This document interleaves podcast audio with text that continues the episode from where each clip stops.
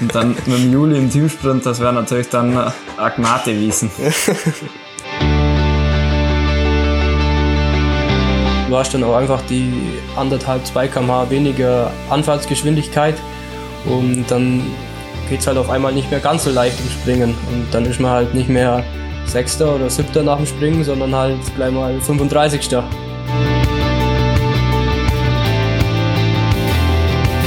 Und so kann es eben passieren, dass sich dann die Spannungsverhältnisse verändern und dass sich eben auch der, der Anschlag verändert.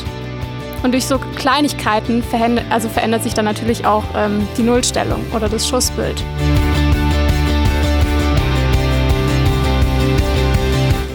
Ja, bei uns sagt man immer, wer schneller läuft, ist schneller fertig.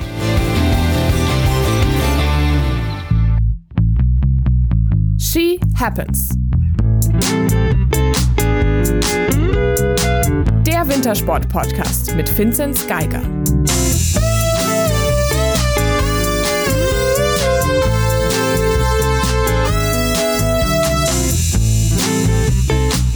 Hallo, hallo und einen wunderschönen Dienstag wünschen wir euch. Wir hoffen, euch geht's allen gut und ihr habt das schneereiche Wochenende gut überlebt oder auch gut genutzt. Mein Name ist Corinna Horn und mir sind mal wieder zugeschaltet meine Kollegen Moritz Batscheider. Hallo, hallo. Und Vincent Geiger. Hallo. Neue She Happens Folge und wie ihr es wahrscheinlich schon am Titel gesehen habt, haben wir heute jemand ganz Besonderen zu Gast. Es handelt sich nämlich um jemanden, der schon ziemlich oft passiv bei unseren Aufzeichnungen dabei war, nämlich als Zimmerkollege von Vinci. Und deswegen ist es wirklich mehr als ähm, überfällig, dass du heute endlich mal bei uns zu Gast bist. Hallo Julian Schmid. Servus. Ich habe vorhin schon gedacht, das ist vielleicht ein Familiending, dass äh, Familie Schmid gern äh, Passivteil dieses Podcasts ist, weil ähm, Hörerinnen und Hörer können ja das nicht wissen, wer da ähm, nebst wem rumliegt oder rumsitzt bei mir aufzeichnen. Und dann ist mir aber aufgefallen, dass ja Vinci wie mir bei der Kata waren, dein Bruderherz, der Patrick, der wiederum mit der, mit der Kata liiert ist, auch die ganze Zeit äh, schweigend daneben saß. Wie ist die Experience? Und ist das ein Familienthema? Sollen wir das irgendwie fortführen? Wollen wir da vielleicht mal so ein, so ein Public Hearing veranstalten? Ja, also Familie Schmid hört auf jeden Fall öfters mal passiv zu beim, beim Podcast, auf jeden Fall. nee, So soll's ist sein. Immer, war schon immer recht amüsant, auf jeden Fall, daneben zu sitzen. Aber ich muss natürlich in der Zeit ruhig sein. So, dann schreit er nämlich immer rum, der Juli, im Zimmer. Und macht Lärm. Ein, einfach so. Ja. Warum nicht? Naja, ähm, ihr seid ja jetzt gestern wieder aus Valdifieme zurückgekommen. Habt ihr den Tag heute ähm, schneemäßig wenigstens ganz gut nutzen können? Heute haben wir nicht so viel gemacht. Heute früh war, glaube ich, eher ein bisschen Rest angesagt und heute Nachmittag waren wir noch, auch noch kurz auf dem Ski ähm, Richtung äh, die, also Richtung äh, die Dörfer, also Ruby, Reichenbach, falls es jemand kennt, also südlich von Oberstdorf. Ähm, die Langlaufloipen gehen auch nur, wenn es wirklich richtig viel Schnee hat und das haben wir heute nur ein bisschen genutzt, aber nur ganz gemütlich. Das wolltet ihr eh noch fragen. Bilde ich mir das ein oder gibt's auch gerade vorne rum in Richtung Fischen jetzt auf einmal neue Loipen, die, weil da gefühlt gibt's da Loipen, die hab ich noch nie in meinem Leben gesehen. Ja, die hast du wahrscheinlich nur noch nie gesehen, weil es halt eigentlich nie hergerichtet wird, aber die gibt's schon immer. Aber links von der Straße auch. Egal. Also Hat was mir jeden Fall- Richtung links. Wenn du aus Oberstdorf rausfährst, links von der B19. Aber egal, ähm, ist natürlich schön, wenn es dieses Netz gibt und mal quasi das ganze Oberallgäu per Ski ablaufen kann. Ja, das ist, das ist eigentlich immer so der Traum. Wollen wir vielleicht erstmal zum Wochenende kommen, ähm, bevor wir den Juli, der heute äh, ruhig Krawall machen darf und nicht still sein muss, ähm, mit allen möglichen Fragen belästigen. Und Coco, jetzt, jetzt kommt es tatsächlich mal von mir. Ich hätte es nicht gedacht, aber ich möchte über Biathlon sprechen. Das ist echt selten. Ja, aber es war ja auch ähm, gut was äh, geboten. Und äh, es gibt ein Thema, über das wir, glaube ich, gleich am Anfang sprechen äh, müssen. Dein äh, Namensvetter Philipp Horn schießt fünfmal am Stück daneben. Wie kann sowas passieren? Ja, da gibt's schon verschiedene Gründe, wie es zu so einer Trefferbildverlagerung kommen kann. Also man muss wissen, bevor so ein Rennen losgeht, gibt's ja erstmal das Anschießen. Das ist im Weltcup eigentlich in der Regel so eine Stunde, bevor das Rennen eigentlich losgeht. Und beim Anschießen wird die Waffe praktisch den Windverhältnissen entsprechend angeschossen. Da schießt man meistens so drei, vier Serien auf Papier und der Trainer gibt dann nach jeder Serie erstmal eine Korrektur durch, ob das Schussbild eben so passt oder ob äh, das zum Beispiel zu weit links ist, zu weit tief oder wo auch immer. Und ähm, dann tut man natürlich korrigieren, so dass das Schussbild eben mitten im Zentrum ist, also mitten in der 10, sozusagen mitten in der Nullstellung. Und ähm, wenn sich jetzt zum Beispiel die Windverhältnisse oder die Lichtverhältnisse ändern, muss man natürlich am Diopter drehen. Also man muss sich praktisch den Windverhältnissen jedes Mal anpassen. Und das hat er einfach nicht gemacht, oder wie? Nee, ähm, bei Philipp Horn war das anders. Ähm, er hat es ja selbst im Interview gesagt, die Windverhältnisse waren beim Ansch also waren im Rennen genauso wie beim Anschießen. Sprich, er hätte nicht am Diopter drehen müssen, weil sonst hätte er sich ja irgendwie rausgedreht, weil die Verhältnisse ja gleich waren.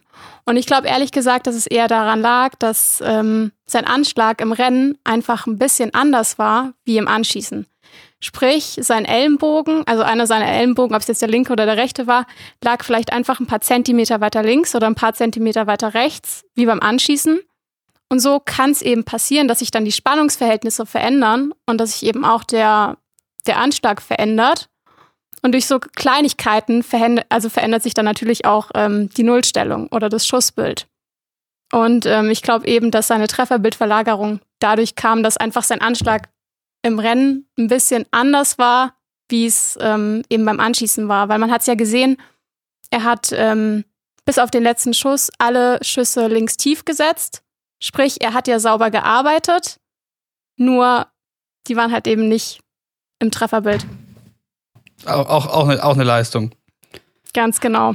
Aber das ist, also, ist das was, was, also, da, da muss ich jetzt wieder den Biathlon Line raushängen lassen was öfter einfach mal so passieren kann bei einem, bei einem guten Schützen. Ähm, und es ist einfach nur ein, ein schlechtes Schießen. Oder gibt es da vielleicht größere Probleme, die da zugrunde liegen können? Nee, also das kann schon mal passieren, klar. Man wiederholt die Abläufe ja wirklich tausende Male im Training. Ähm, also man hat die eigentlich schon inne, wie man sich hinlegt. Ähm, aber natürlich kann es mal passieren, dass dein rechter Ellenbogen irgendwie zwei, drei Zentimeter weiter rechts ist oder weiter links, wie beim Anschießen. Und deswegen, das kann schon mal vorkommen, aber das ist natürlich die Ausnahme. Okay, was muss man sonst über das Biathlon-Wochenende wissen? Wir haben da gar nicht dazu gesagt, das war die äh, im, in der Staffel der Herren. Und die deutsche Staffel war auf Podestkurs und dadurch dann eben durch äh, diese, diesen Schießaussetzer dann nicht mehr. Aber was war sonst Biathlon-mäßig los? Vielleicht sprechen wir noch kurz über Franzi Preuß, die ja ganz knapp einen Weltcupsieg verfehlt hat. Habt ihr, also Vinci und Julian wahrscheinlich nicht, aber Moritz, hast du ähm, den Massenstart gesehen? Nein. Tatsächlich, also ich, also große Teile davon im Real Life, aber ich habe mir live nicht angeschaut.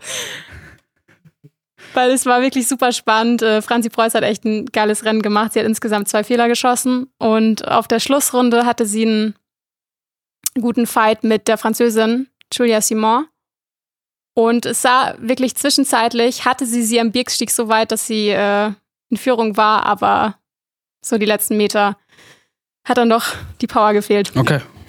Ich muss sagen, das Einzige, was ich mitbekommen habe, war das vom Philipp Horn. So traurig ist es ja, dass man nicht mitkriegt, wenn eine zweite wird, sondern nur, wenn einer fünfmal hintereinander daneben schießt. Ja, voll ich glaube, da ist auch extrem viel auf ihn eingeprasselt aus so einem Netz, was so böse Kommentare angeht und sowas. Ja, aber das ist doch ein Phänomen. Also ich finde noch viel krasser als bei den Biathleten, oder da kriegst ich zumindest auch krasser mit, ist ja bei den Skispringern, dass man immer wieder auch danach such, sucht, um halt irgendwie vermeintlich krasse Geschichten zu erzählen in den Medien.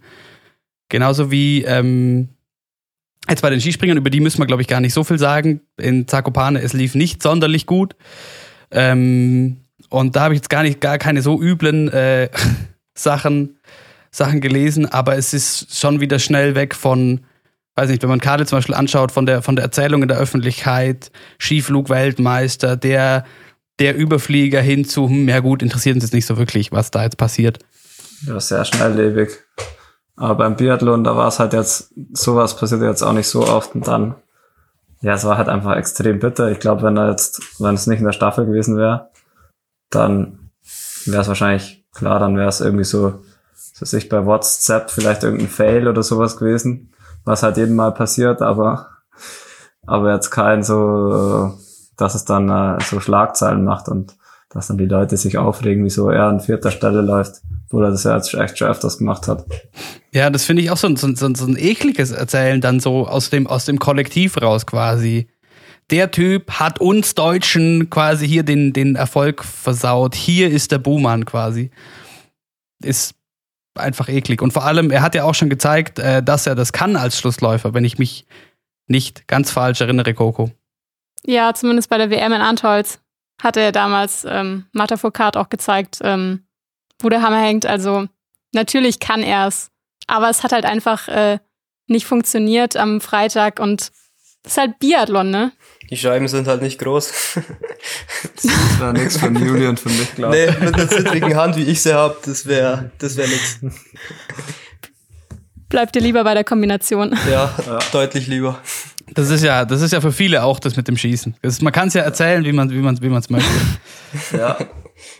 Ansonsten ähm, schauen wir vielleicht noch kurz, Coco, zu Ski Alpin. Und da gab es zu beobachten einmal die Herren auf der äh, Märchenwiese in Flachau, also der äh, das Ersatzrennen in Flachau, über das sich einer eben mit dem Titel Märchenwiese vorher ein bisschen lustig gemacht hat, Manuel Feller, äh, der dann aber zum, wie so schön geschrieben wurde, Märchenprinz wurde, weil er in seinem 71. Weltcuprennen seinen ersten Weltcup-Sieg geholt hat, was sehr schön war. Und am zweiten Slalom gab es eine ähnlich schöne Geschichte, nämlich für ähm, Sebastian Solewag, der in seinem, ich meine, es war das 86. Weltcuprennen, seinen ersten Slalom-Sieg ähm, holen konnte.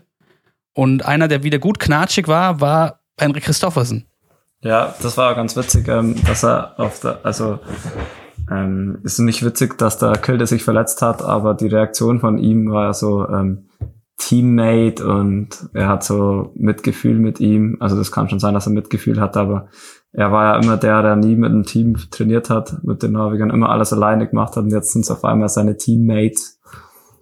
Da haben wir auch gedacht, okay, jetzt sucht er, sucht er Freunde in Norwegen.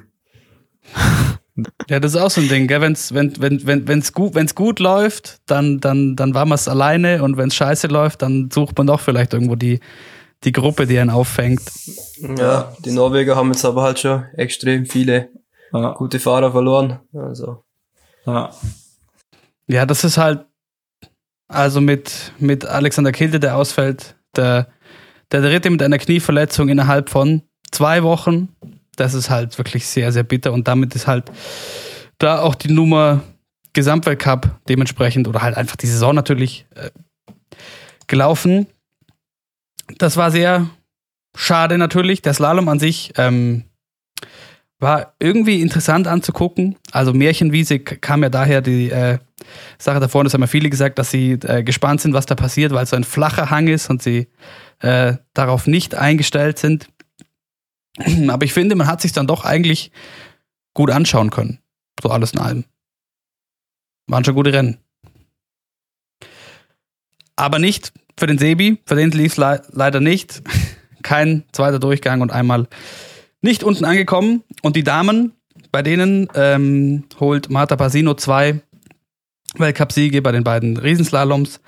Und dazu kann man vielleicht nur kurz sagen, dass äh, man an diesem Wochenende, glaube ich, jetzt, also noch plakativer geht's nicht, die Lücke gesehen hat, die Viktoria Rebensburg äh, hinterlassen hat. Der DSV hat genau eine Athletin dahin geschickt, Andrea Filser. Also insofern auch gewisserweise ein, ein No-Name, die aber immerhin zweimal in den zweiten Lauf gekommen ist. Habt ihr das angeschaut? Nee, also ich habe gar nichts gesehen. nee, ich leider auch nicht. Ich Wir waren nicht mal zusammen auf dem Zimmer. Wir hatten alle Einzelzimmer. Oh no. Ja, Einzelzimmer ist jetzt nicht so schlecht. Hat man mal seine Ruhe, oder? Ja. Ja, das ist dann vielleicht ähm, eh das Thema. Skispringen haben wir schon gesagt, gibt es eigentlich wenig zu erzählen. Lief nicht gut für die Deutschen. Ähm, und damit können wir eigentlich auch schon endlich, Juli, zu dir kommen. Und zum äh, vergangenen Donnerstag und zum PCR. Du wurdest disqualifiziert wegen deines Anzuges. sei ganz ehrlich, wie viel Paar Socken haben in die Unterhose gepasst? An der, also an der Socken in den, also an der Socken in der Unterhose, das hat auf jeden Fall alles passt. nee, nee, das war ähm, eben an der Hüfte. Da haben wir so ein äh, Starband quasi im Anzug, ähm, dass er nicht runterrutschen kann. Ähm, und der war eben zu groß oder das Starband war zu groß. Das darf eben eigentlich 0 Zentimeter haben, also muss direkt auf der Hüfte aufliegen. Und das war etwas zu groß. Ähm, ja. Zu wenig Frühstück. Zu wenig frühstückt. Äh, der Bauch war einfach zu dünn. ja, sch- Aber was mit, ja, also ist, ist halt bitter, aber ähm, ja, ich sage jetzt mal, der Körper verändert sich halt auch so ähm, jetzt Mitte Winter jetzt schon fast. Ähm, da merkt man halt schon, dass es der Körper vielleicht auch noch mal ein bisschen Gewicht verloren hat. Weil was mich irgendwie ein bisschen gewundert hat, du durftest ja am Freitag dann nicht starten, aber in den anderen Wettkämpfen schon. Also es ist irgendwie auch ein bisschen eine komische Regelung. Ja, das war, das war ja eine Qualifikation oder es war quasi ein Qualifikationsdurchgang äh, dieser PCA. Ähm, und dann durfte ich am Freitag eben in dem äh, Einzel dann nicht starten. Ähm, das war dann aber nicht ausschlaggebend dann für den Samstag oder für den Sonntag. Ähm, Samstag war eh ein Teamwettkampf. Ähm, da habe ich dann glücklicherweise die Chance gekriegt, dass ich dort starten durfte. Ähm, und Sonntag früh war eben eine ganz neue Qualifikation, eben der erste Durchgang. Und deshalb konnte ich dann ganz, äh, ganz normal im Wettkampf starten. Da der Anzug dann passt. Hast du da genug gefrühstückt? Ja, richtig. Was frühstückt man eigentlich vor, vor äh, an, einem- an einem Wettkampftag? Haben wir noch nie darüber gesprochen. Also ich bin da beim ganz normalen Brot mit Marmelade oder Semmel ähm, und einen guten Kaffee dazu. Das reicht mir meistens schon. Bin nicht so der Müsli-Liebhaber, aber je esse auch meistens nicht zu viel vorm Springen. Der Juli ist der einzige Mensch, der kein Müsli mag. Es essen alle Müsli, nur der Juli isst keins. Nee, Ich habe auch nie Müsli gegessen. Ich habe auch immer, äh, ich habe auch immer Brot gegessen. Was hast du immer? Beim Juli gibt's immer Eier. ja, Besten Rühr, Rühreier, das, das mag ich gern. Oder eigentlich Eier in jeglicher Form. nimmt seine, seine Kraft von Rühreiern. Ja. Rührei, Rührei getoppt mit einem Spiegelei. Aber sprechen wir von. das wäre mal was Neues. oder ich habe neulich so eine perverse Idee gehört über so ein Eier-Sandwich und aber anstatt Brot einfach zwei Hälften von einem Straußenei. Und dann zwischendrauf ein Rührei. Vielleicht wäre das mal was. Das, das hört sich auf jeden Fall interessant an, ja. Aber auf jeden Fall gab es ja mehrerlei Rennen zu beobachten in Val di Fiemme. Finzi, du wurdest zweimal Dritter. Julian, du wurdest einmal Vierter am, ähm, na, sag's, am Samstag im Teamsprint und einmal knapp nicht in die Punkte am Sonntag als 31. 31. genau. Ähm, und vielleicht gehen wir es jetzt mal nicht chronologisch durch, sondern ich würde gerne mit dem, mit dem Sonntag anfangen. Und zwar, weil wir auch eine Hörerfrage bekommen haben, Coco. Ich hoffe, du hast die parat irgendwo. Ähm, und magst du vielleicht mal kurz mal vorlesen, weil die passt ganz gut zum Rennen am Sonntag. Yes, ich lese mal vor. Hallo, ich hätte mal eine Frage an euch. Und zwar ist mir aufgefallen, dass es in den 00er Jahren eine Reihe von unterschiedlichen Disziplinen in der NOKO gab. Über verrückte Modelle wie das Penalty Race bis hin zum Massenstart. Momentan ist der Wettkampfkalender zumindest im Weltcup wieder recht eintönig. Würdet ihr euch wieder mehr Vielfalt oder komplett neue Wettkampfformate wünschen? Könnte man sich beispielsweise auch mal wieder einen klassischen Wettkampf vorstellen, wo die Gundersen-Methode nicht angewandt wird und jeder Kombinierer sein eigenes Rennen auf der Loipe läuft. Im Biathlon haben die sich die Disziplin ja auch immer ausgeweitet. Seid ihr da ein Fan von? Welche Disziplin ist denn am anspruchsvollsten? Liebe Grüße. Ich glaube, ein Einzelstart, da sind wir uns alle einig, das macht bei uns nicht so viel Sinn. Aber ja, Massenstart hatten wir vor zwei Jahren mal im Weltcup und das ist auch im Kontinentalcup eigentlich relativ oft dabei. Und das hat eigentlich geheißen, dass wir das im Weltcup jetzt auch wieder mehr machen wollen. Fände ich auch gut so als Abwechslung. Aber sonst braucht es meiner Meinung nach nicht jetzt äh, so verrückte Varianten wieder. Ich glaube, sie haben sich dann auch irgendwann, früher gab es immer 15 Kilometer und 7,5 Kilometer. Und dann haben sie, hat sich aber die 10 Kilometer äh, Gundersen einfach bewährt, weil es halt von der, von der Zeit her perfekt ist zum Anschauen, so 25 Minuten. Und äh, wenn es ein spannendes Rennen ist, so, so wie es ja gestern am Sonntag war, da ist ja ähm, 25 Minuten lang echt spannend. Ähm, für einen Athleten vielleicht nicht so angenehm, aber für einen Zuschauer ist es halt der, der quasi das perfekte Format, um es zu, zu verkaufen. Und also das ist auch das Argument gegen den, gegen den Einzelstaat quasi. Also die, das, äh, die Spannung, die nicht gegeben ist. Ja, also denke ich mal. Also. Okay, aber sportlich hat es keinen Reiz, ungestört zu laufen quasi. Ja, es ist einfach, es, es ist einfach nicht unsere Sportart. Ich denke mal, wir trainieren auch nicht ähm, auf einen Einzelstart. Also klar, wir ähm, im Langlaufen kann man jetzt nicht speziell irgendwie auf einen Massenstart oder Einzelstart trainieren, aber ich denke, bei uns hängt dann, sind die guten Läufer dann doch die, die am, äh, dann auch richtig endschnell sind und nicht die, die vielleicht äh, ein Tempo lang durchlaufen können. Aber ja, ich glaube, das ist ein bisschen Geschmackssache. Für mich, ich bin der Meinung, dass Einzelstart keinen Sinn macht und so Hurricane und sowas, was man, was es da schon alles gab. Ähm, Penalty Race, Hurricane Sprint, Super Sprint, da hat man ja eine Zeit lang echt einiges probiert. Und das war, glaube ich, alles überhaupt nichts. Das können wir vielleicht gleich auch nochmal kurz erklären, aber ähm, ich meinte, das passt ganz gut zum Rennen am Sonntag, weil du selber nach dem Rennen, an dem du auch eben Dritter wurdest, äh, unter deinen Instagram-Post Hashtag äh, Massenstart geschrieben hast. Mit einem Fragezeichen.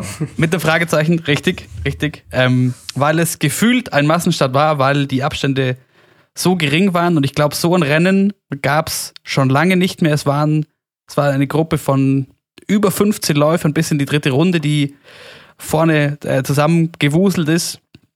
Wie war das vom, vom Feeling her? Hat es dich gestört? Weil es sah ein paar Mal so aus, als ob du raus willst, aber nicht rauskommst, also gesperrt bist quasi. Ja, also es ist wirklich, das Tempo war dann zwischenzeitlich auch nicht so hoch, also deswegen waren ja so viele in der Gruppe und ähm, und es sind nicht so viele hinten rausgefallen, deswegen war es zwischenzeitlich war es eher anstrengend für den Kopf, weil links und rechts so eng immer wieder tappt jemand auf den Stock oder gegen den Ski, immer wieder stürzt einer oder dreht einen rum, dann fliegen Stöcke, also da geht's dann wirklich ab.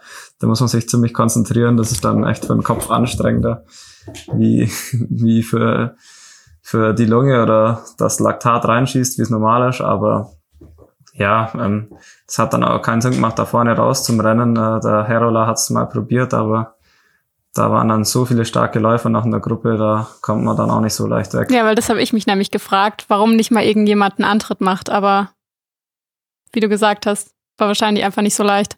Ja, also ich glaube, extrem schwierig auch auf der Runde. Also da sind so stellenweise so lange und flache Abfahrten drin, dass ich glaube, kurzzeitig haben sie es ja mal probiert, aber das sofort, wenn da eine Zehn-Mann-Gruppe ist, die fahren einfach wieder, wieder quasi hinten auf. Wenn da ein kleines Loch mal ist, das, das ist kein Problem, die werden einfach wieder überfahren quasi durch den Windschatten.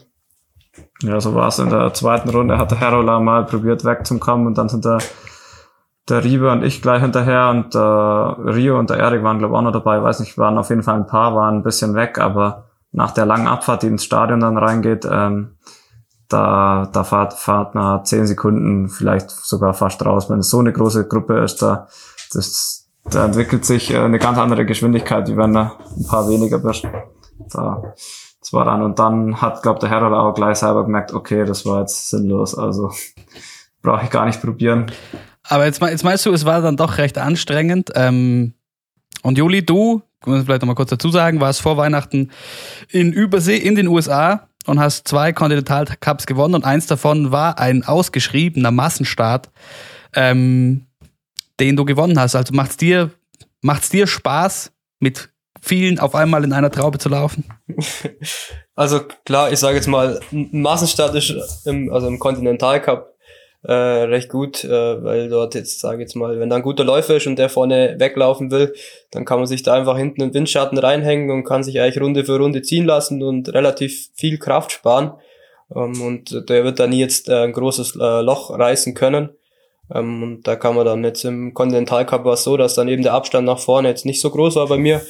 Und dann konnte ich mit dem guten Sprung quasi weiter nach vorne kommen. Äh, das wäre dann natürlich im Weltcup glaube auch gleich mal noch ein bisschen was anderes, äh, weil dort die Geschwindigkeit vermutlich auch ein bisschen höher wäre und dort das Sprungniveau natürlich auch um einiges besser ist. Ähm, Aber an sich wird mir dann der Massenstart vielleicht im Laufen ein bisschen helfen, dass ich da mir an das Niveau langsam anpassen könnte. Und wie, wie war das für dich? Weil das müssen wir vielleicht nochmal dazu sagen. Das Besondere am Massenstart ist ja noch dazu, dass da das ganze Spiel umgedreht wird. Also es wird erst gelaufen und dann gesprungen. Und ich meine sogar zwei Sprünge, oder? Nee, nur einer. Nur einer. Nur einer, Also, okay. ja, ja, also klar, es ist dann vom Ablauf ein bisschen was anderes. Äh, Die Haxen sind dann vielleicht doch schon ein bisschen angenockt, wenn man davor die 10 Kilometer läuft und koordinativ klappt die Ansteuerung vielleicht auch beim einen oder anderen noch nicht ganz so gut. Aber äh, an sich äh, bereitet man sich dann trotzdem wieder ganz normal aufs Springen vor. Ähm, und ich habe da jetzt nicht so viele Probleme damit, damit gehabt. Also ich finde es schon eine ganz, ganz coole äh, Form eigentlich. Ja. Ich habe erst einmal in meinem Leben Massenstart gemacht. Beim Weltcup in Lillehammer vor zwei oder vor drei Jahren. Aber das war eigentlich auch nicht schlecht. Also, Ja, es, es ist komisch, eigentlich im Kontinentalcup findet eigentlich fast eben jedes Wochenende ein Massenstart statt. Also im Weltcup wird es irgendwie noch nicht, eben nur einmal, wie er sagt, glaube ich, in Lillehammer ausgeführt. Ja. Aber warum, also, oder was ist die Idee dahinter, falls du das weißt, Juli, dass man das im, äh, dass man das so setzt im Continental Cup? Ja, ich, also, ja, es wird halt so zum Testen quasi hergenommen. Äh, da wurde jetzt auch eben dieses äh, Mix getestet äh, mit den Damen, äh, wo quasi ein Mann fünf, Kil fünf Kilometer läuft, dann wieder eine Frau zweieinhalb, dann die nächste Frau zweieinhalb und dann ein Mann wieder fünf. Ähm, ich denke, das wird so ein bisschen zum Testen einfach für die FIS hergenommen, ob das vom Ablauf her alles so funktioniert und klappt. Ähm, aber ich weiß jetzt nicht genau, wieso der, der Massenstart dann im Weltcup sich jetzt nicht, äh, nicht durchsetzt. Das wissen wir, glaube ich, auch nicht. das weiß niemand. Aber ich glaube, vielleicht kommt es mal noch. Ähm, es hat eigentlich immer geheißen, dass es jetzt öfters kommt, aber kam dann nicht. Ähm, ich glaube, dieses Jahr ist eh alles ein bisschen anders mit, mit dem Zeitplan und Weltcup-Kalender. Aber was haltet ihr von so anderen Rennformaten? Also würdet ihr euch, würdet ihr euch sowas wünschen? Also öfters mal Massenstart. Also Massenstart würde ich jetzt nicht nein sagen. Ich finde es schon immer ganz cool, eigentlich mit allen, mit allen auf die Loipe zu gehen. Und, ähm, aber klar, es ist natürlich schon immer ein bisschen mehr Stress. Ja, also Massenstart finde ich generell auch die einzige alternative Form, die Sinn macht für mich. Zu, zusätzlich zu dem, was wir eh schon haben mit, mit Teamsprint und normalem Team, was man vielleicht auch öfters einbauen könnte oder ähm, ja, aber beim, beim Massenstart macht's für mich halt Sinn, da, da muss halt dann die Laufstrecke auch passen, wenn halt die Laufstrecke zu leicht ist, dass dann einfach alle zusammenbleiben und man läuft dann mit vielleicht 10, 20 Sekunden Abstand ins Ziel, dann ist halt auch nicht Sinn der Sache, dann wird, kann man gleich einfach nur Ski springen. Deswegen muss es dann schon eine richtig, richtig knackige Strecke sein, wie es dann damals auch in, in Lillehammer war, wo dann schon einige platzen. Da wäre doch die Alpe Chemise schön gewesen. Das wäre ein heftiger Massenstart, ja. da gäbe es da gäb's bestimmt auch den einen oder anderen spektakulären Abgang. Auf jeden Aber, Fall. aber Teamsprint ist noch ein ganz gutes Thema, weil ähm, den gab es am Samstag. Juli, du bist Vierter geworden, eben mit dem Johannes Ritzek. Zusammen, Finzi, du hast ausgesetzt, einfach um am Sonntag fit zu sein. Nehmen wir jetzt mal an. Haben wir gar nicht drüber gesprochen vorweg. Ähm, ja, genau. Ähm, am Sonntag eben fit zum sein. Am Freit äh, Freitag habe ich ein bisschen schwere Beine gehabt.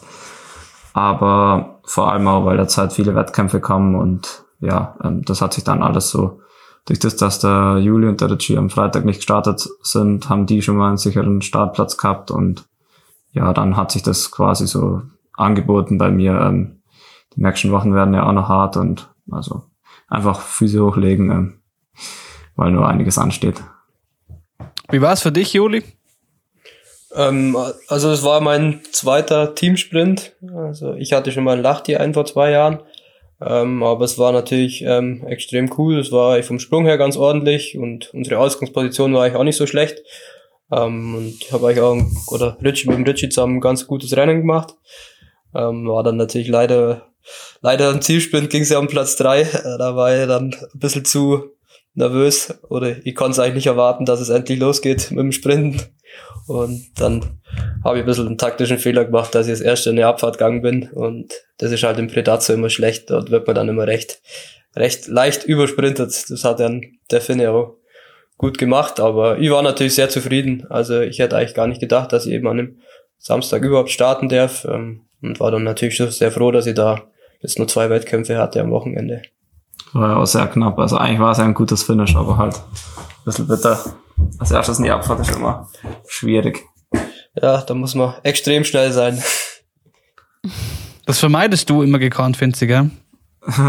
ja, ähm, gekonnt oder nicht gekonnt. Also ich bin auch schon als erstes in die Abfahrt gegangen. Ähm, das manchmal kommt man einfach nicht drum rum, aber die letzte Zeit habe ich es immer vermeiden können, aber weiß nicht, ob ich am, äh, am, am Freitag ist ja der Herola als erstes in die Abfahrt gegangen. Ähm, da wäre ich vielleicht auch lieber ein bisschen weiter vorne gewesen, schon vorher. Ähm, weil da war dann der Weg ein bisschen versperrter. An dem letzten Anstieg, da ist dann doch ein bisschen eng. Da sind dann, wenn dann viele auf einem Haufen sind, da kommt man dann nicht so leicht vorbei. Deswegen, ja, ähm, das ist immer so ein Ding, das ist genau eben Taktik und da muss man sich, ähm, da kann man nie alles richtig machen, aber man kann immer halt versuchen, ähm, dann sich äh, fürs, die Erfahrung mitzunehmen und dann nächstes Mal besser probieren. Ähm, vielleicht jetzt nochmal zum Teamsprint. Der Kommentator meinte auch zum Juli, ja, wird spannend, wie der 21-jährige Oberstdorfer mit der Drucksituation umgeht. Ähm, lass uns vielleicht ein bisschen so als Überthema drüber sprechen. Wie ist es denn so, sich als junger Sportler in so einem erfolgreichen Team irgendwie beweisen zu müssen? Ähm, also was heißt beweisen zu müssen? Also in dem Team, also das hilft mir eigentlich nur. Also wenn ich jetzt sehe, wie die, wie die anderen alle arbeiten oder auch also der Erik zum Beispiel, der hat ja schon so viel erreicht, so viel Erfolge gehabt, hat jetzt letztes Jahr jetzt nicht so das überragende Jahr gehabt und hat sich jetzt den ganzen Sommer richtig, also richtig hart gearbeitet und ist jetzt auch wieder mit vorne dabei. Ähm, ich kann da so ein bisschen im Hintergrund quasi ein bisschen äh, ranwachsen und kann mir das alles ein bisschen an und abschauen. Ähm, sehe ich jetzt gar nicht so die Drucksituation. Das ist eher ein Riesenprivileg, denen dazu zum Schauen äh, und zuschauen zu dürfen. Ähm, und man sieht natürlich auch jetzt am Weg, wie es jetzt der Finzi oder auch der, der Terence äh, gemacht hat, die wo ja auch quasi von unten ganz behutsam Jahr für Jahr immer besser geworden sind, dass das einfach super funktioniert. Und das, denke ich, für einen jungen Sportler eigentlich das Beste ist, äh, was es gibt. Da sehe ich jetzt gar nicht so viel, so viel Druck, muss ich ganz ehrlich sagen. Aber vielleicht dann doch, oder, oder wie ist für dich die Situation, dass du letztes Jahr deine, deine erste komplette Weltcup-Saison hattest und dieses Jahr wieder im Wechsel unterwegs bist, quasi zwischen Continental Cup und Weltcup. Mm, ja, also letztes Jahr hatte ich ja durch meine JWM-Medaille eben so einen äh, fixen Startplatz für den Weltcup. Äh, das ist dann natürlich äh, recht angenehm. Dann kann ich im Sommer wirklich äh, ruhig trainieren und hast jetzt keine Drucksituation dann irgendwann im September oder Oktober, wenn es dann wirklich um eine Weltcup-Quali geht. Man hat halt nur eine be bedingte Anzahl äh, an Startplätze. Mm, das war jetzt eben dieses Jahr ein bisschen anders. Da habe ich mir dann auch um den Startplatz eben äh, kämpfen müssen mit dem Jakob äh, lange. Der ist jetzt äh, über den Kusamo dann am Start gewesen und ich habe dann äh, eben die Chance dann kriegt äh, in der Ramsau über meine guten Ergebnisse vom Continental Cup. Ähm, Wo man diesen Kampf ja übrigens sehr deutlich äh, oder sehr bildlich äh, bekommen hat. Ihr zwei gegeneinander. Das eine Rennen, was war es? 0,1 Sekunde, glaube ich. Ja, richtig. Also wir hatten einen recht guten Fight äh, in Amerika. Also ja, also, also es war es war so eng die ganze Zeit. Ähm, der Jakob und ich, wir sind immer zusammen gelaufen. Im Springen waren wir auch auf einem, auf einem ähnlichen Niveau. Es hat quasi immer so fast der Zielspin entscheiden müssen, wer jetzt der Bessere ist. Ähm, da hatte ich dann in Amerika zweimal, zweimal hatte ich Glück und einmal hatte er mehr Glück. Aber das, mit dem Jakob haben wir immer gute Duelle auf jeden Fall. Aber, also wir zwei kämpfen jetzt halt dieses Jahr eben um diesen Weltcup-Startplatz. Ähm, den muss man sich halt auch im COC immer über so einen äh, Quotenplatz erspringen. Ähm, aber da macht man sich jetzt keinen äh, außergewöhnlichen, außergewöhnlichen Druck dieses Jahr, sagen wir mal so. Du hast ähm, schon, schon öfter, und muss man sagen, wir sind ja äh, in gewisser Weise Vorreiter, weil wenn man, wenn man das Internet durchforstet, man findet ja gar nicht, man findet ja gar nicht so viele Interviews und so weiter. Ähm, aber es wird von dir, aber auch von anderen ähm, oft über darüber gesprochen, dass es doch einen, einen sehr großen äh, Qualitätsunterschied dann zwischen dem, dem COC und dem, und dem Weltcup gibt. Wo äußert sich das am krassesten? Ähm, also ich sage jetzt mal, dieses Jahr war es halt extrem jetzt äh, erstmal Corona bedingt in Amerika sind nicht so viele Nationen jetzt äh, nach Amerika geflogen Ähm, natürlich auch finanziell, viele Verbände haben jetzt halt auch nicht äh, so viel Geld und sowas. Ähm, also da, da waren jetzt halt einfach nicht ganz so viele am Start. Also es waren nur 35 Starter in Amerika, ähm, also auch nicht so viele Nationen. Jetzt zum Beispiel in Klingenthal, wo jetzt am letzten Wochenende der COC war, da waren es dann schon wieder knapp 60. Ähm, da ist dann der Unterschied so ein bisschen anders. Da waren dann auch zum Beispiel wieder die Norweger dabei, wo auch extrem stark springen. Ähm, aber jetzt äh, speziell, man kann es einfach nicht vergleichen. Beim Weltcup ist dann auch jetzt nur ein Rieber dabei oder du hast dann auch einfach die anderthalb, zwei kmh weniger Anfahrtsgeschwindigkeit und dann geht's halt auf einmal nicht mehr ganz so leicht im Springen und dann ist man halt nicht mehr Sechster oder Siebter nach dem Springen, sondern halt gleich mal 35. und dann hast du halt im Laufen auch keinen Spaß, weil halt das Niveau einfach auch extrem hoch ist. Und jetzt jemand wie ich ist jetzt jemand, wo gut mitlaufen kann, aber ich kann jetzt nicht von 35 auf 10 oder so vorlaufen, bis ich, also kann ich einfach noch nicht, weil ich es noch nicht leisten kann. Und ich bräuchte eher jemand, mit dem ich immer mitlaufen kann. Und im COC ist halt das Niveau noch so gedrückt, sage ich jetzt mal, in beiden Sportarten, dass es da noch um einiges leichter geht. Ist jetzt äh, ganz kurz davon weg, weil es mich doch äh, echt sehr interessiert. Wie war denn der, jetzt unabhängig vom, vom, vom sportlichen Erfolg, natürlich äh, geile Kiste, aber wie war denn der USA-Trip allgemein, wenn man eben an Corona denkt und ähm, auch wie Corona in den USA gehandhabt wird, etc.? Ähm, ja, also es, erstmal war natürlich äh, Marschgetragen angesagt, ganz, also im Flughafen, Flugzeug. Es wurde natürlich auch in Deutschland eben äh, getestet. Als erstes ein PCR-Test, dann nochmal ein Schnelltest äh, kurz vorm Abflug. Und dann sind wir drüben in Amerika angekommen. Äh, dort sind wir dann quasi in ein Hotel gebracht worden. Dort hatten wir dann äh, quasi Quarantäne auf amerikanische Art. Also wir durften zum Trainieren raus. Also wir durften zum äh, Springen gehen und auch äh, Lauftraining machen. Ähm, aber sonst waren wir halt eben nur im Hotel äh, isoliert in unseren Zimmern.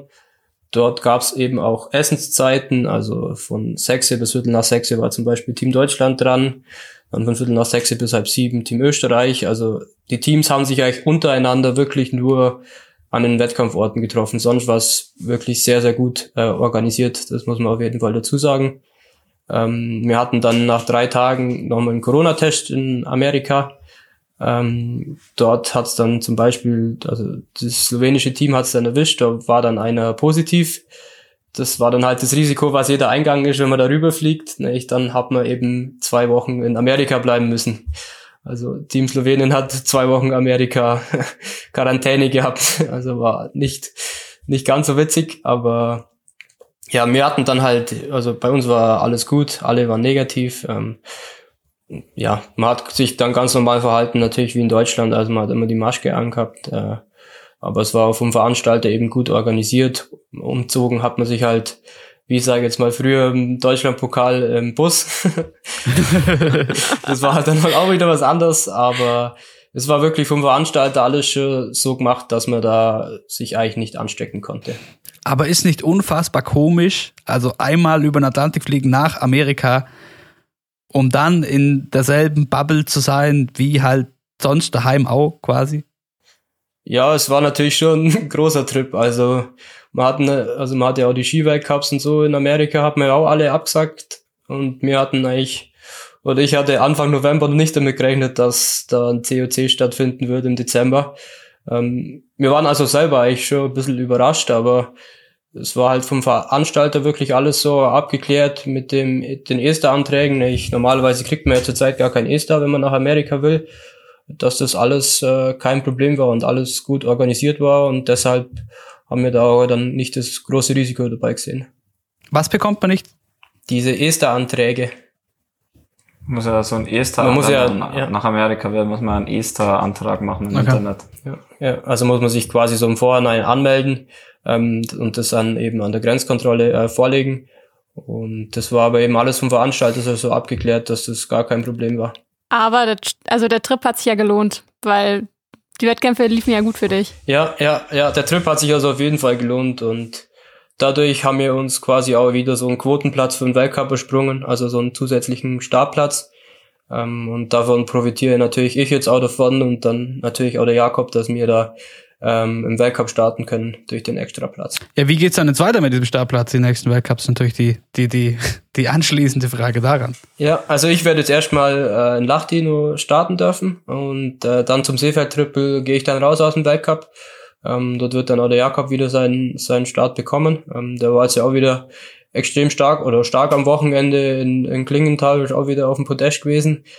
Ist dann doch immer nicht ganz so einfach. Klingenthal ist beim COC immer ein bisschen schwierig mit viel Wind. Ähm, dort war er auch wieder Dritter. Also er wird dann im Seefeld-Triple starten. Und dann muss man einfach schauen, wie es dann weitergeht. Also da werden wir mit den Trainern uns unterhalten. Und aber da glaube sind wir bisher immer fair weggekommen und waren eigentlich beide immer recht zufrieden. Danach ist ja eh Weltcup Klingenthal, da ist ja dann die nationale Gruppe, da darf Deutschland ja dann vier extra Startplätze stellen. Okay, jetzt war es Interkurs schlecht, aber ich glaube, du hast gesagt, dass äh, danach ja Weltcup in Klingenthal ist und dementsprechend mehr Startplätze. Ja, ganz genau. Ja, dort gibt es die Verfügung stehen. nationale Gruppe halt. Ja, ja. Also da werden, glaube ich, auch noch mehr junge Deutsche ähm, eben mit am Start sein, die wo jetzt beim Continental Cup waren. Wen werden wir dann auch sehen?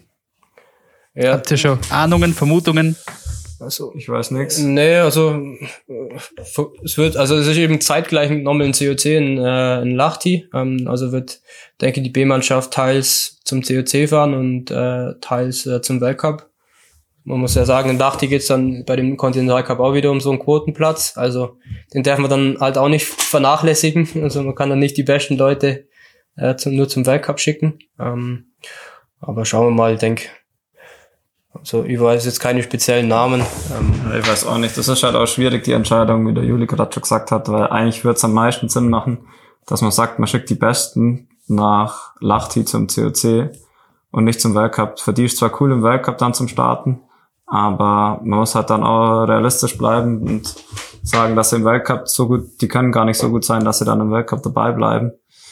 Und ähm, da muss man dann einfach dran denken, dass man den einen Startplatz dann eben absichert für, für den Weltcup, weil sonst muss ja nochmal einer runter in COC. Also jetzt haben wir gerade die Quote und wenn es jetzt halt jetzt aktuell die Quote nicht da wäre, dann dürfte Juli jetzt auch nicht im Weltcup starten. Wie ist das bei der WM? Habt ihr da auch einen Startplatz mehr? Nur, ah, ja, das hat nichts mit, der, mit dem Continental Cup zu tun.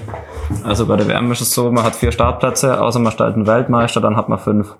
Und das ist eben auf der Großschanze haben wir ja einen Erik als amtierenden Weltmeister von Seefeld. Deswegen haben wir da Start fünf Startplätze, aber sonst eben vier in der Staffel, vier im Einzel, Normalschanze und zwei eben nur im Teamsprint. Also ich glaube, es werden dann sechs zur WM fahren. Ja, normalerweise werden sechs Athleten zur WM dann mitgenommen und dann wird dann nach den Trainings auch entschieden, aber ja, meistens kommen nur vier zum Einsatz. Julian, du warst im, äh, zum, zum Opener in, in, in Ruka auch schon mit dabei.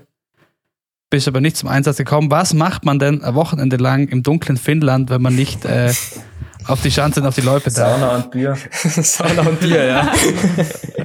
ähm, nee, ich war tatsächlich auch auf der Schanze. Mich hat man, glaube nur leider nicht gesehen.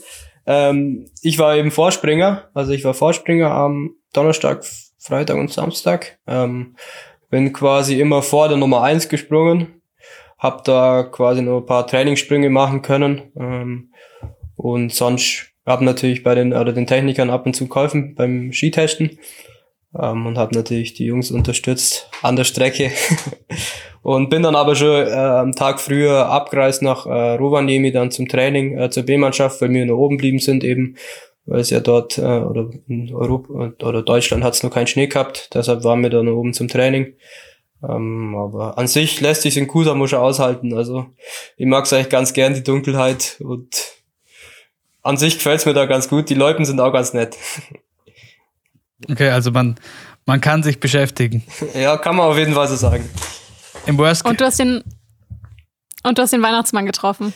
Ich habe den Weihnachtsmann getroffen, ja. Das ist, das ist auch schon mal was Wichtiges, dass man das noch macht im November, ja. Also, Und hat sich vom Uli verwöhnen lassen.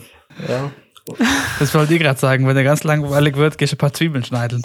Ja, ja, richtig, ja. Also beim Koch, da gab's natürlich auch habe ich ab und zu schon ein bisschen schlemmen dürfen, ja, richtig. War der Vorkoster quasi.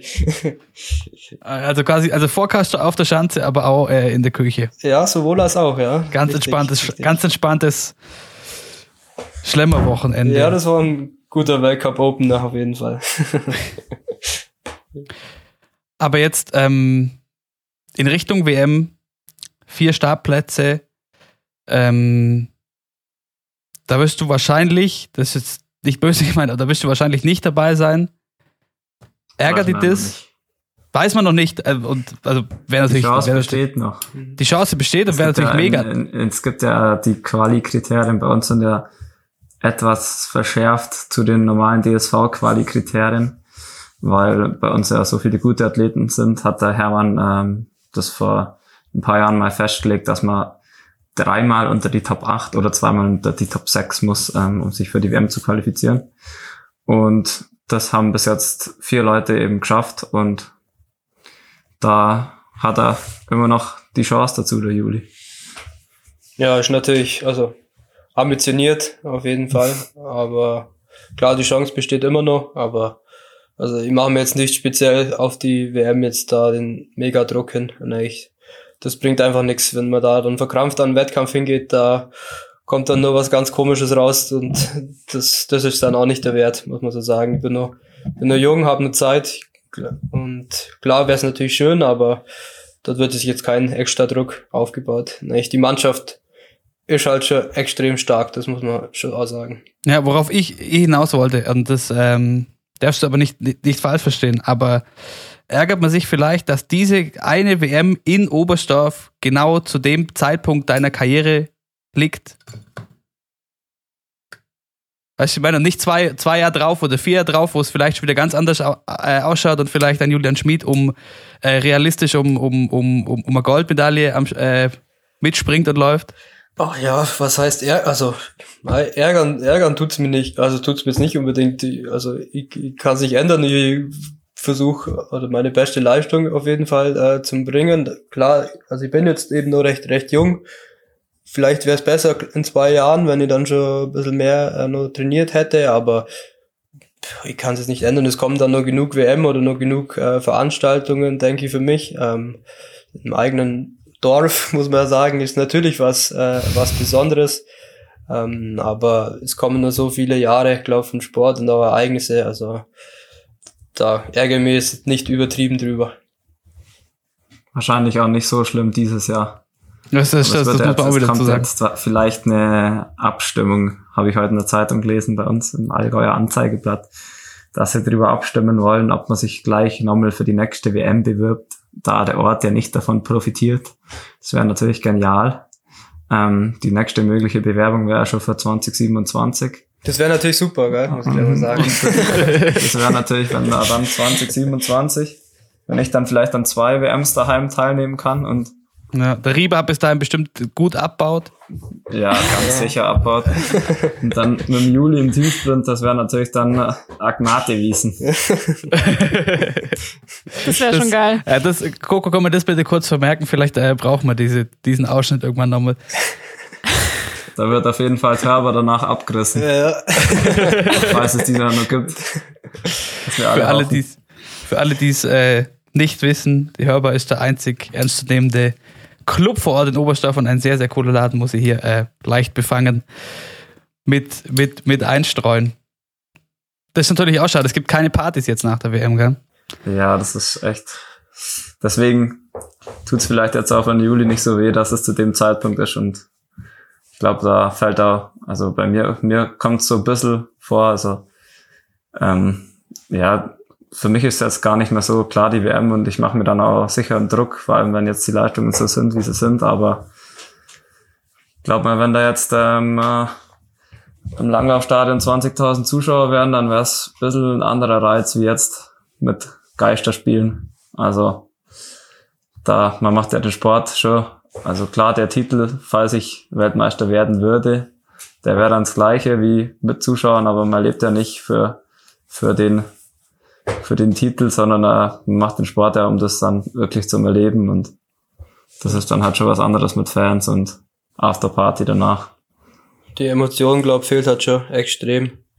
Also bei der Tournee, das hat es dann schon auch, oder zum Beispiel war ja auch eine Riesenveranstaltung ohne Zuschauer, das war dann im Fernseher, glaub schon ziemlich, oder fand ich sehr traurig anzuschauen, wie der Kale da oben gewonnen hat. War zwar natürlich dann schön für ihn, dass er die, dass er gleich das erste Springen in Oberstoff gewonnen hat, aber ich glaube, wenn die Hütte da oben voll gewesen wäre, dann wäre die Stimmung schon nochmal anders gewesen und ich glaube auch noch ein Stück emotionaler geworden für ihn.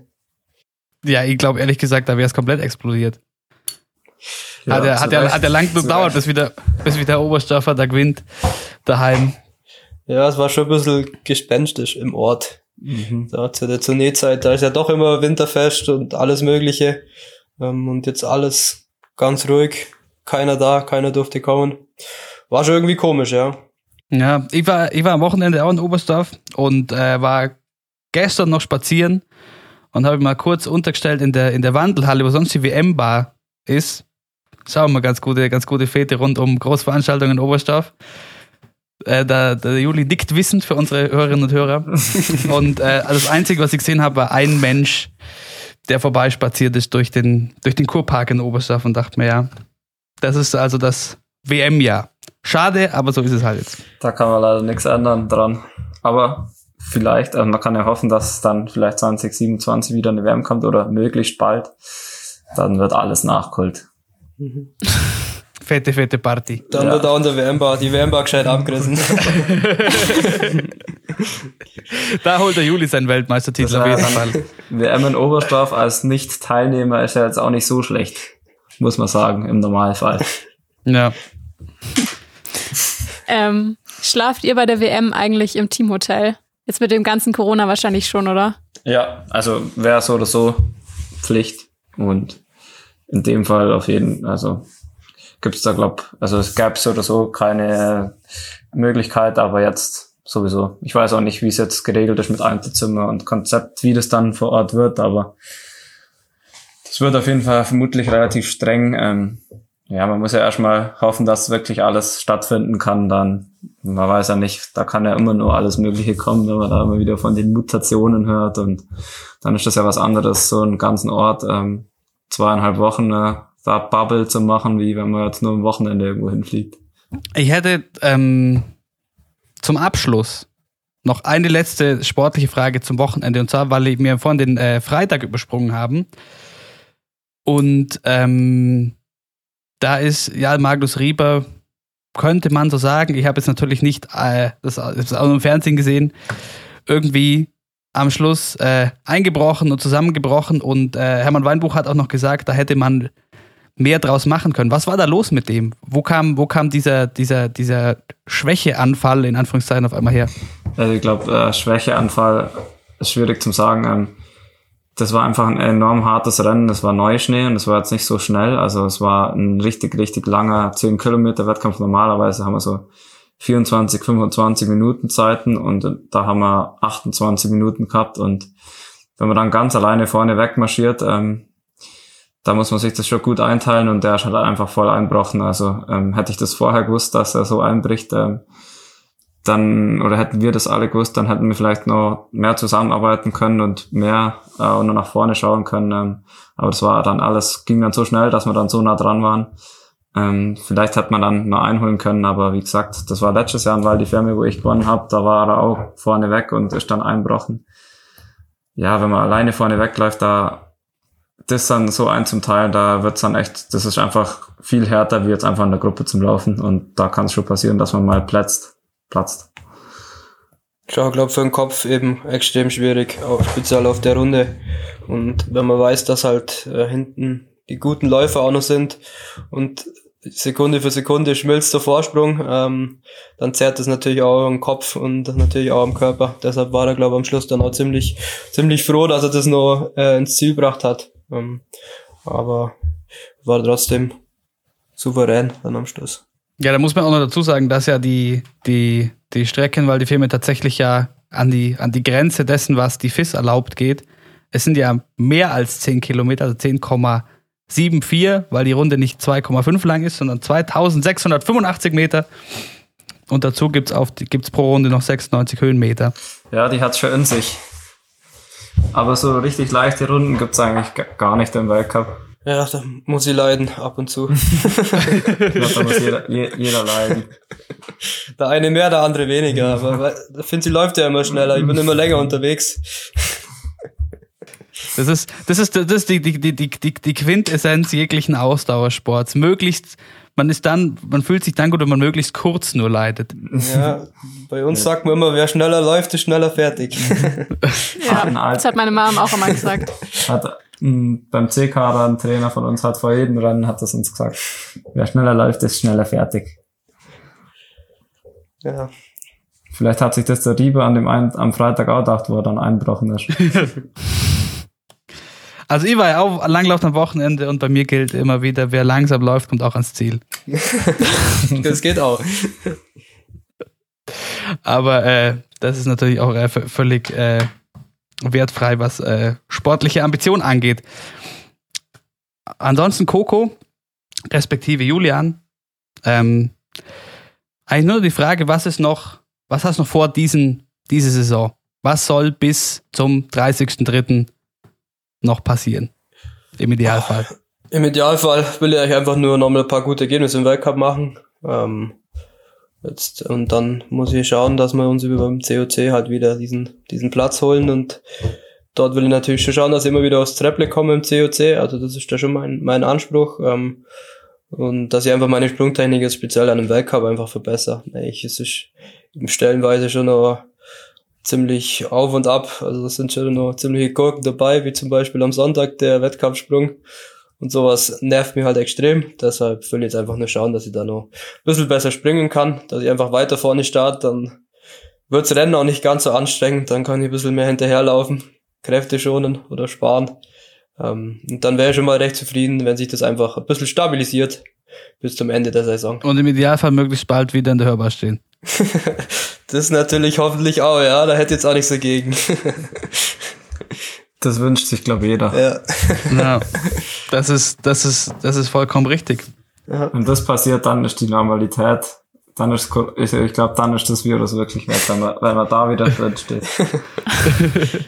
Ja, an, an, an also generell Clubs ja die, die, die wahrscheinlich, äh, äh, wie sagt man, Gesundheitsschutz äh, mäßig gefährlichsten Orte überhaupt. ja, Wenn das wieder läuft, dann haben wir, dann haben wir keine Probleme mehr mit äh, dann haben wir es geschafft.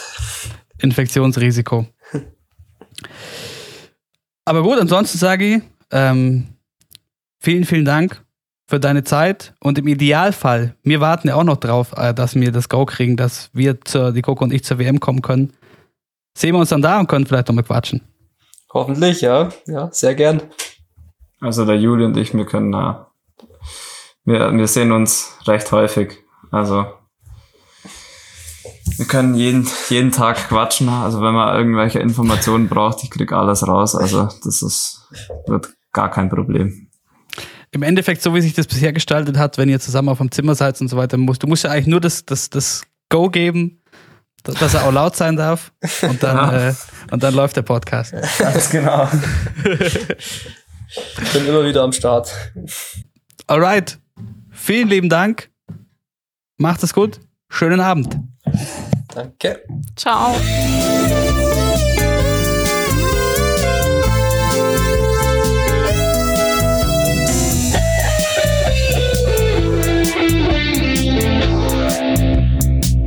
She happens.